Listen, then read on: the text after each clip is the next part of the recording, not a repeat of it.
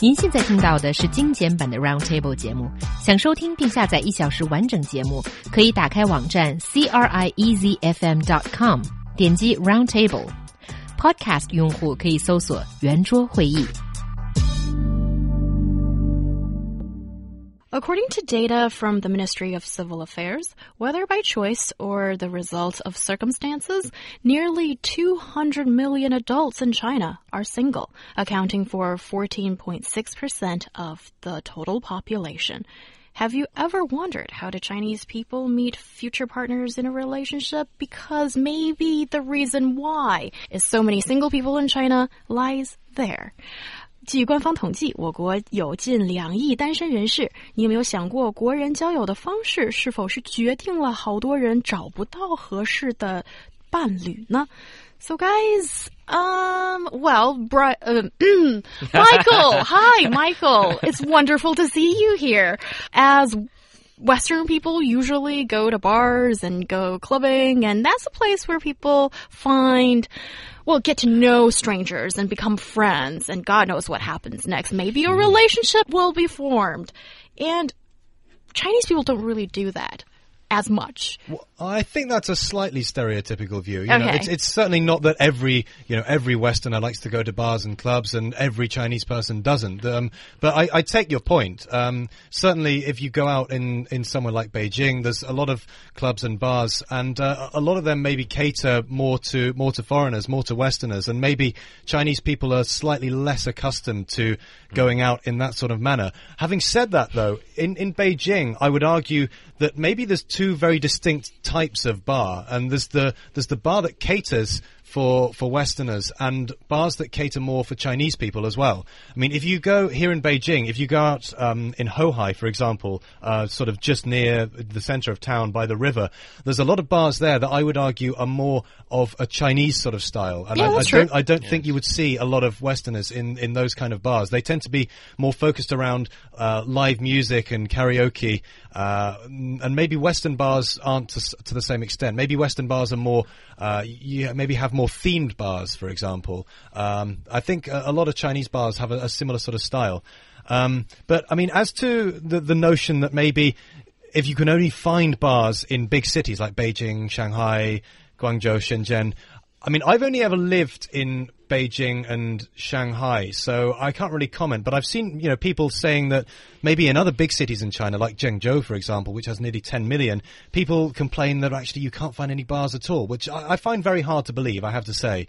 Mm. I, I don't doubt that there are not nearly as many in for example, Zhengzhou as there are in Beijing or Shanghai, but I find it very hard to believe that there are no bars at all. It's very hard to believe from my perspective as well. I was born in Xinjiang. I have been living there for more than 20 years, even in the city of Urumqi and some other uh, second tier cities within Xinjiang like Karamay mm -hmm. and Korla. They have very nice bars there, so I don't buy this author's argument. Okay. But, but I have to admit that because that people, uh, especially Chinese people and Westerners, have different notions when mm. it comes to going bars or going clubbing, whatever.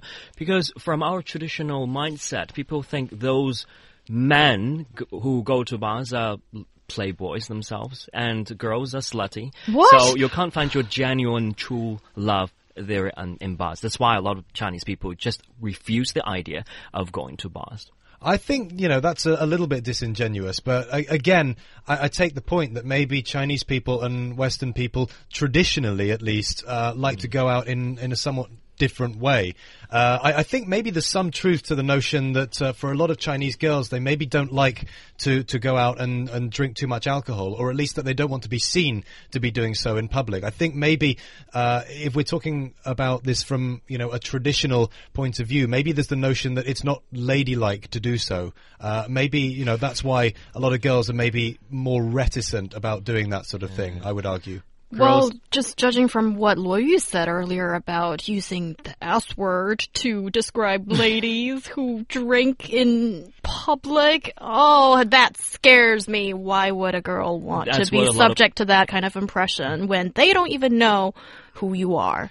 But but I think you know I think this is a societal issue that's changing. I think gradually this is becoming more accepted, and maybe a, a reason for that is uh, the proliferation of what you might call a more Western style of bar and uh, you know evening establishment, uh, where you know obviously in the West it's much more common, I would say, for boys and girls to to go out together to a bar or to a nightclub. And I think in certainly in Beijing and other first tier cities, increasing numbers of Chinese people are embracing that sort of mindset.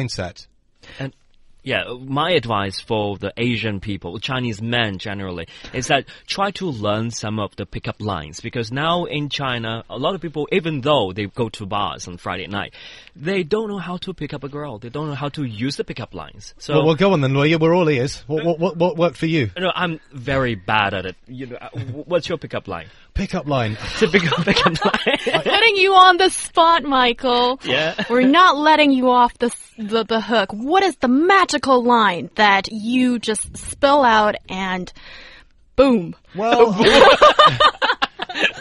And then the girl says yes. Well, if we're talking about pickup lines, I mean, I don't really like to, to do that sort of thing. Uh, you know, I, so you just stand there and wait for the girl to come but up to you? My, my point is, I would I would much rather, for example, I, I would well, obviously, I'm I'm no longer single, but back in the day, I would uh, you know I would like to be introduced, you know, friends of friends.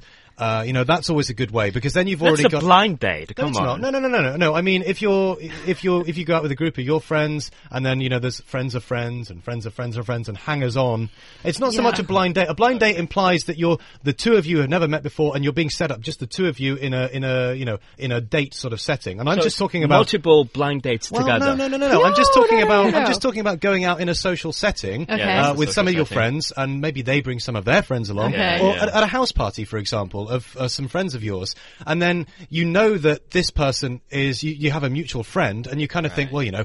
You know, my friend's friend is also my friend. So, uh, you know, I think that's a much more organic way of, of meeting people. And So that organic way is what Chinese people tend to do as well. And when uh, Lao Wai Pai, this WeChat account, looked at this situation, was trying to figure out why is it so difficult that so many Chinese people say it's hard to find a way to meet new people.